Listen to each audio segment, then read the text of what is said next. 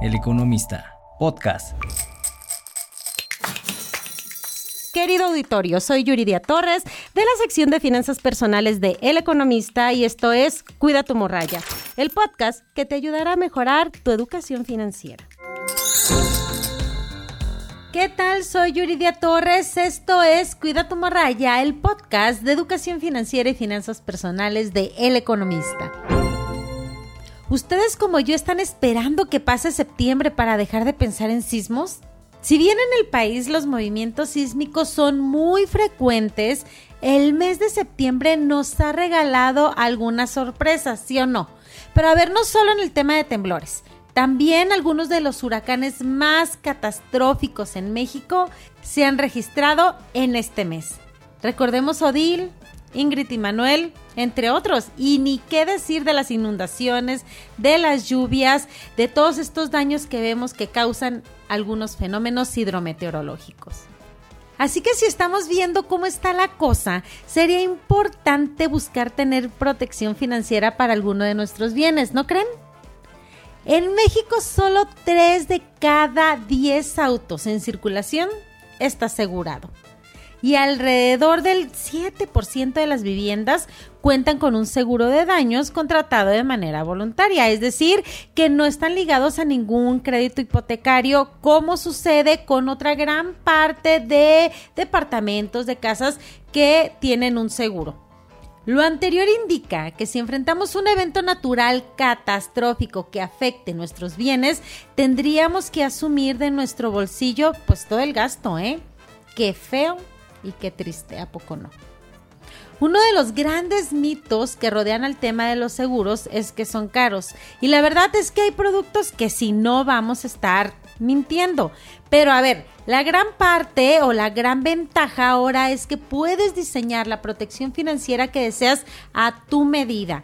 Un seguro para tu casa puede costarte quizá unos 10 mil pesos al año, obviamente dependiendo de dónde te encuentres, de la colonia, del tamaño de tu casa. Hay varios factores que se toman en cuenta para determinar el costo de esto, de las coberturas que tú le quieras agregar, así del montón de protección que quieras, o si quieres tener unas 3, 4, que serían como las más urgentes y las básicas. Así que son 10 mil pesos en promedio, ya les dije, dependiendo de todos estos elementos, pero tú puedes ir con la aseguradora, hablar con un agente y decirle, ¿sabes qué? Mi presupuesto es tanto, ayúdame a buscar un producto que tenga protección para las cosas urgentes y que necesito y que no me cueste tanto o que esté dentro de mi presupuesto de autos es muy variable, o sea, depende del año del auto, del modelo, eh, también influye el tema de la colonia donde vivas, del estado, pero puede costarte hasta 5 mil pesos,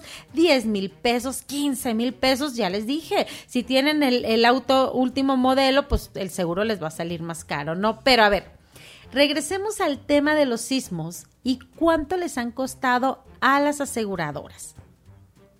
De acuerdo con la Asociación Mexicana de Instituciones de Seguros, la AMIS, los sismos ocurridos en septiembre del 2017 y en 1985 forman parte del top 10 de los siniestros más costosos en la historia de las aseguradoras.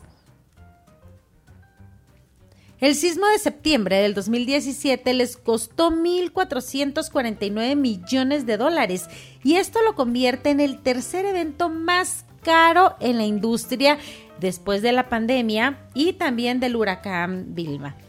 En seis y séptimo lugar de este top ten se encuentra el sismo de 1985 con gastos por 1.099 millones de dólares y el ocurrido el 7 de septiembre del 2017 que les costó, le costó al sector unos 699 millones de dólares. Para estas personas que piensan que las aseguradoras no pagan, aquí una muestra que sí lo hacen y que son cantidades enormes las que tienen que erogar. Es muy importante que analicemos, que revisemos los productos que hay en el mercado de las aseguradoras, pero que también tratemos de quitarnos esos mitos que rodean al sector, como el tema de que los seguros son caros.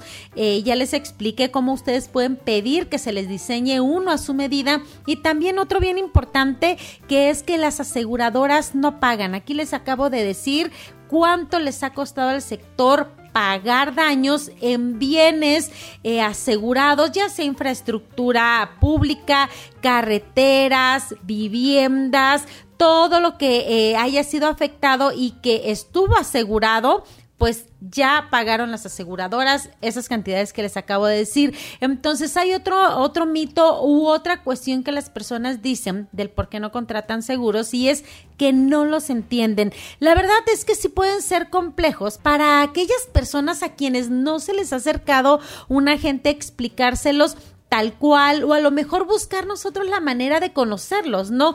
Pero la verdad son productos sencillos donde nosotros pagamos una cantidad por otra cantidad mayor que va a ser la que nos va a proteger o la que va a entrar al quite cuando enfrentemos alguna situación, ya sea de afectaciones eh, físicas a nuestra casa, estamos hablando en este eh, tema de los seguros de daños, pero también recordemos que hay seguros de vida, seguros de gastos médicos, de accidentes personales que nos pueden ayudar en los momentos que más lo necesitamos. Hay que darles una oportunidad hay que investigarlos. Si por el momento no se ajustan a nuestro presupuesto, no se ajustan a nuestra capacidad de, pago, pues quizá podemos esperarnos un poco más o como les comentaba, buscar que nos diseñen un producto a nuestra medida, al nivel de aseguramiento que necesitamos.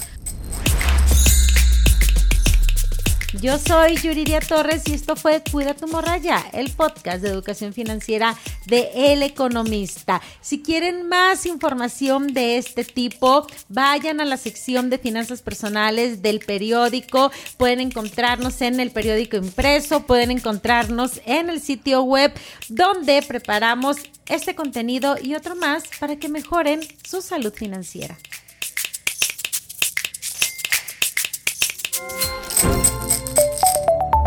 El Economista, podcast.